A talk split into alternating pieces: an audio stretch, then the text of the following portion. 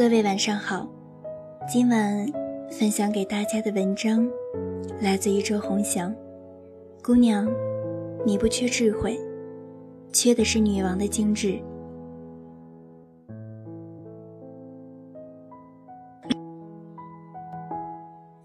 我和王爷在杂物间相遇，他正在吃力地把一个大箱子扛上货架。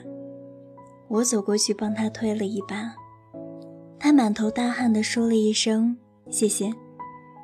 我说：“你这箱子起码有十斤重，怎么不找你们组的男生帮帮忙啊？”王爷回头道：“你又不是第一天进公司，还不知道我们公司就是把女人当男人用。”男人当牲口使吗？十斤算什么呀？我马上还要拉出一个二十斤的东西上来。讲到这里，你或许以为我们是在什么地下工厂做什么见不得人的勾当，可惜不是。我和王爷当时所在的是一家跨六国的大型外企，公司坐落在上海最繁华的外滩边上。我们在外面永远装作高人一等的样子，谈笑风生，而一进写字楼，就立马变回金字塔底层被压迫的劳动人民。就是这样，一年之后，每个人已经进化成了上到做小蜜，下到送快递的全能型人才。王爷之所以成为王爷，并不是他真的活成了女汉子。其实王爷活得一点也不爷们，他留长头发，穿牛仔短裙，背小坤包，笑起来总是和花儿一样，是实实在在的妹子。之所以自诩王爷，完全是为了表达自己的聪慧、坚强、拒绝性别歧视的态度。王爷的兴趣爱好比较特别。他会在周末坐汽车去上海周边的农田种蔬菜，也会穿着涂上色彩字母的白衬衫，到柔弱者协会去做志愿者，还会抽空去独立书店做兼职店员，穿着宽大的条纹衣服在书架之间走来走去。这就是王爷，典型的乐活族，过着最质朴的生活，享受着最简单的快乐。没多久，王爷小组来了新人，是刚刚从高等学院毕业的女孩子，看起来文静大方，说话头头是道。一次大组会，所有人的目光都集中在她身上。她一边用英文流利地讲解着项目的流程，一边诚恳地征询大家的意见。在众人眼中，她是非常出色的新人。我和王爷在茶水间碰到，我说：“你们组那小姑娘不错。”王爷嗤之以鼻地说：“ 你们这些男人呀，都是用下半身思考的动物。”我连忙摇头说：“不不，我真的是用上半身思考出来这个结果的。”可一个月后，当我在走廊上再碰到那个小姑娘的时候，我差一点认不出来她了。她正吃力地拖着箱子，然后一脸疲惫地看着我。即使涂了粉，也难以掩盖她额头的痘痘。他的头发变得很糙，汗水从脸上滴下来，完全不是当初那文文静静的模样。而当天，他被大 boss 叫到办公室，出来的时候就在走廊哭了。当天，王爷邀我吃晚餐，我把看到的事情说给他听，他若无其事地吃着东西，并不在意。末了，我说：“你怎么都不表现出一点同情心？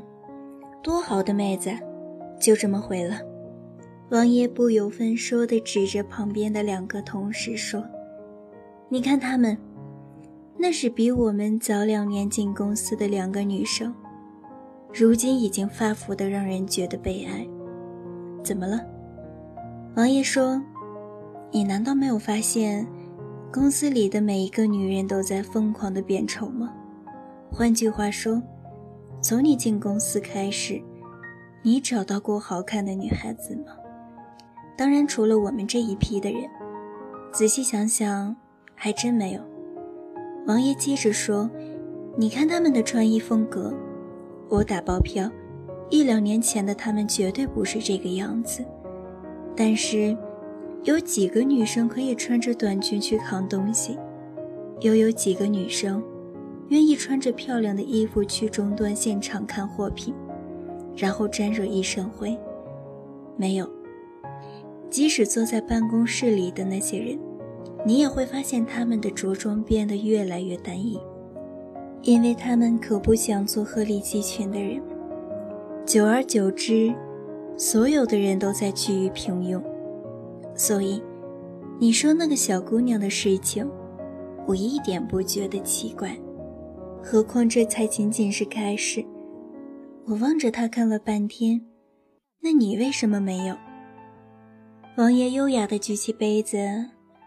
我每周日花两百块钱去上气质培养课，每天晚上都会花心思考虑第二天穿什么才能既不显得出众，又不显得平庸。即使吃饭喝茶，我都定好闹钟。或许很麻烦，甚至根本不可能有几个人这么做。但是有什么事情一开始不是麻烦的呢？包括你起床、吃饭。都是麻烦事儿，不是吗？我觉得，要是真正为自己考虑的话，麻烦也值得。我加了一块肉。其实我说的这些事，在我看来是必须的，但在大多数人看来就是装逼无聊。他们会觉得定时喝水是很奇怪的事，也会觉得平白无故为什么要去上什么气质课。即使我去乡下种蔬菜，他们都不能理解。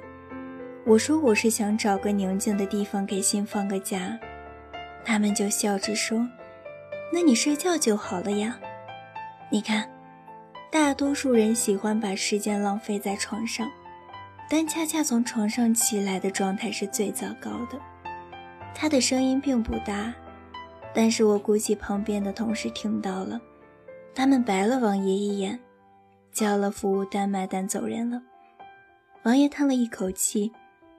其实我今天在走廊看见他哭了，你也看见了？嗯，我估计很多人都看见了。不过我没有上去安慰他。我想大多数人还是希望他能适应环境吧。但是我上去和他说话了。不过，你绝对猜不到我说了什么。无非是让他看清事实什么的吧？不，我只说，少熬夜，挣再多的钱也换不回你自然白嫩的脸。还有，刘海长了，乱。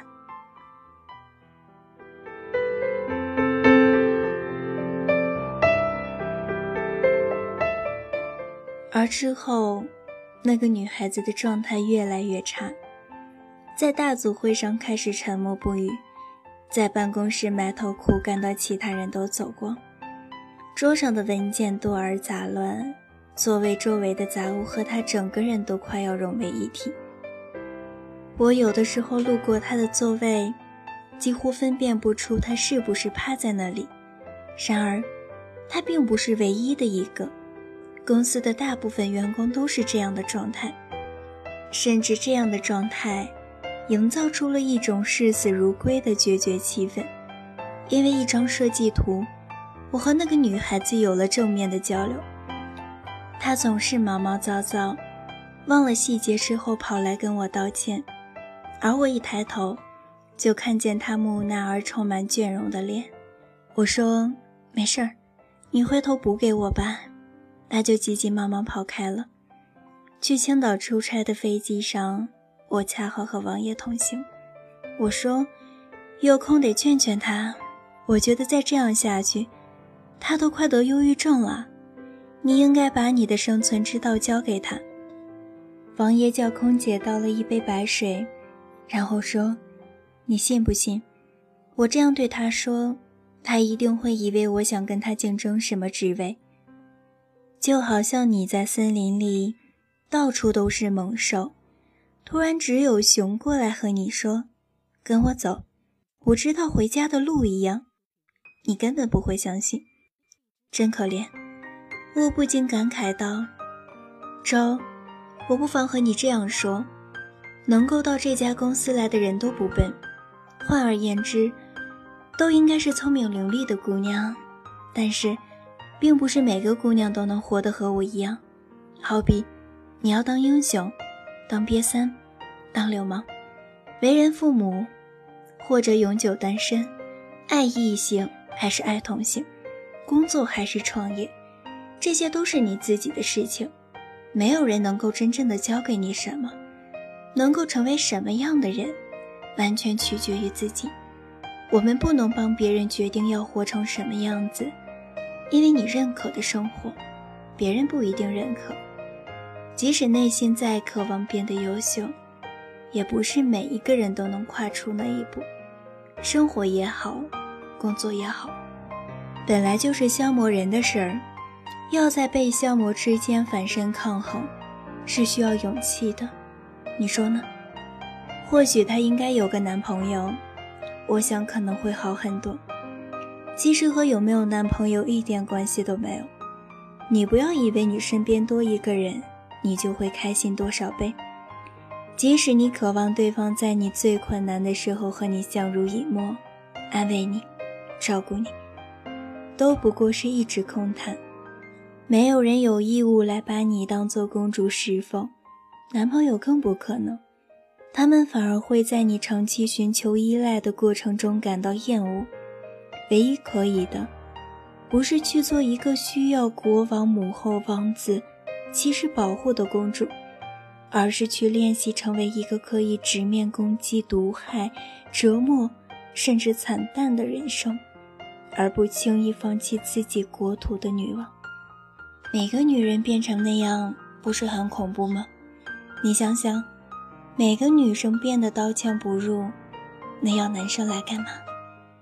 而事实上，男生除了赚钱，真的也不能干什么。你真的能举出几个靠得住男人的例子说出来给我听听吗？比如。我最后还是把那个“我”字给咽下去了，一时间找不到理由去反驳王爷。年底的时候，小姑娘请了很长的病假，据说男朋友劈腿跑路，她差点跳楼自杀。等到小姑娘收假回来，整个办公室又进入了下一轮的新人狂欢，比她更厉害、更伶俐的新人层出不穷。小姑娘很快的就成了旧人。四月份和别的公司的交流大会上，王爷组的发言人最后居然选的是小姑娘。小姑娘倒有些受宠若惊，她以为自己早就被大伙儿遗忘了，但事实上，很多人依旧记得当初她站在台上挥斥方遒的样子。从那天开始，小姑娘好像立马活了过来，开始潜心筹备这次交流会，因为一旦效果好。立马可以拉到相当多的合作方。在交流会上，小姑娘说：“商品的品质决定用户使用后最终感受到的舒适度。如果舒适度不够，即使你请了乔布斯来代言，也一样卖不出去东西。”这时，我和王爷站在台下，我说：“他又活了过来。”王爷说：“人不能太埋汰自己。”站在旁边端着茶杯的男人突然开口说：“台上这女的穿的可真土啊！”王爷突然走过去，对着那个男人说：“以你这副尊容，也没资格去批评任何人。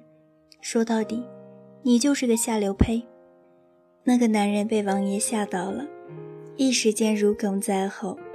我说：“你也真是够意思啊！”王爷拿起包说：“我有点闷。”想出去透透气，我放下手上的东西，也尾随了出去。是我推荐他的，和领导唇枪舌剑了一个小时，最后想想，我得拉他一把。王爷趴在会场外的栏杆上，很难得啊。几年前我比他还要差劲，那时候我简直是土的掉渣了。大学班上的男生全都笑话我。当年我是短发，喜欢穿裤子赛过裙子，不注意饮食，随意的过着。大夏天也穿着宽大的衣服去教室上课。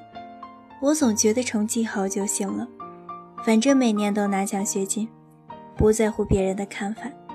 可是突然某一天，我的书掉了，我弯腰去捡书，起来的时候，发现头发已经长了，正巧对面有一面镜子，当时我就站在那里，看着镜子里的自己，你知道吗？女生爱美就是在一瞬间体会到的。当时我想，为什么我不可以让他们大吃一惊、刮目相看呢？当时我花了很长的一段时间去研究，真的是很长的一段时间。我顿时感觉自己整个人的状态都不一样了。经过一个暑假，当我穿上短裙和高跟鞋出现在班上的时候，我的心里笑了。一开始连自己也觉得别扭。到最后却越来越习惯这副好看的皮囊。从来没有笨女人，只有不爱自己的女人。交流会之后，小姑娘的发言得到了极大的好评，公司的业绩也因此翻了一倍。然而就在领导决定要提升小姑娘的职位的时候，小姑娘提出了辞职。那天她从领导办公室跑出来，神采奕奕地看着大家。然后回到自己的座位上收拾东西。王爷歪过头说：“真的决定走了？”小姑娘点点头：“我考虑清楚了。其实，鞋合不合脚，自己早就知道。非要磨出水泡，流血流脓才肯放弃，是自己犯傻。Good job。”王爷和小姑娘击掌恭庆。那接下来去哪里？还没想好。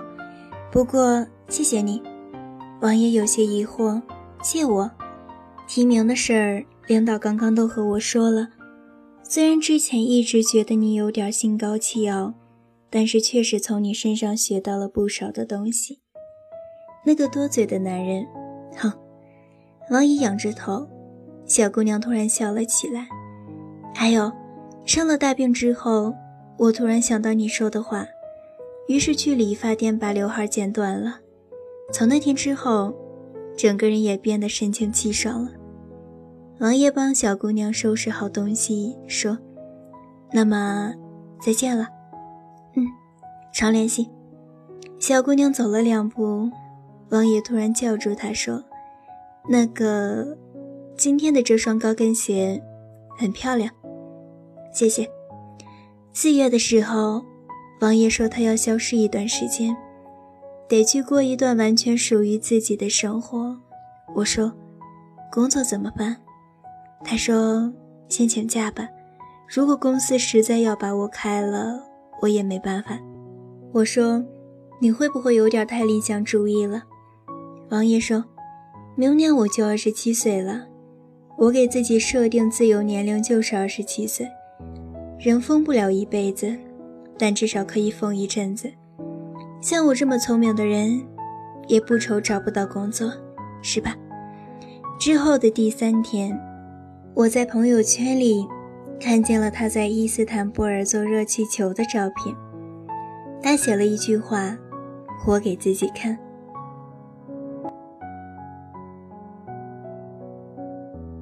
而你撑伞拥我入怀中，一字一句誓言多慎重，你眼中有柔情千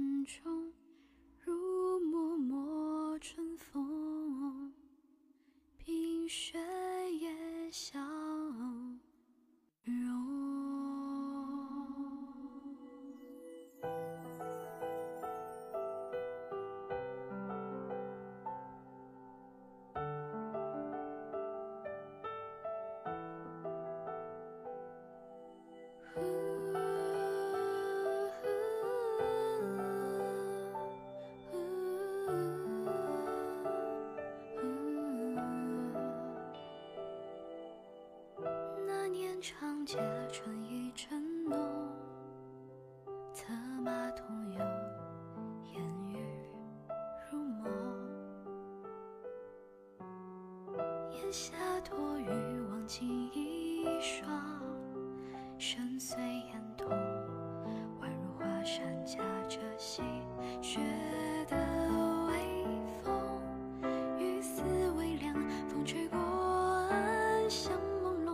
是，心头悸动，似你温柔剑锋，过处便若痛。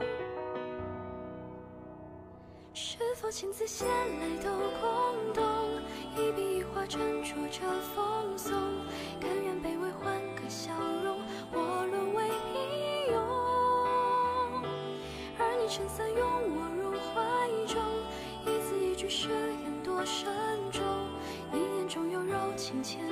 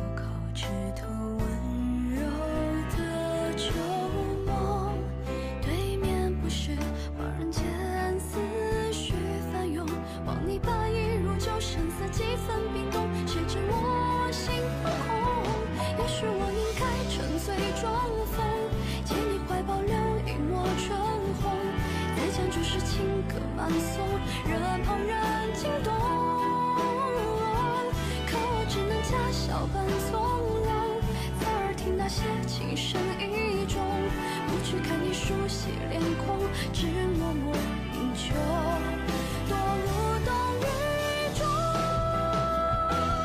山门外，雪拂过白衣，又在指尖消融。浮长剑，试问江湖莫大概何去何从？今生至此，像个笑话一样，自己都嘲讽。一厢情愿，有始无终。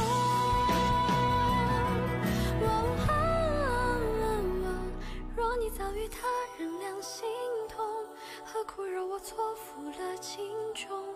难道看我失魂落魄，你竟然心动？所幸今年漂浮红尘中，这颗心已是千疮百孔。怎惧你薄情为人添一道裂缝，又不会痛，不如将往事埋在风中，以长剑为背，以霜雪为重。此生若是错再相逢，就一个善终。孤身打马南平九桥边光，恰逢山雨来时雾。起那年伞下轻拥，就像躺在绞索之上做了一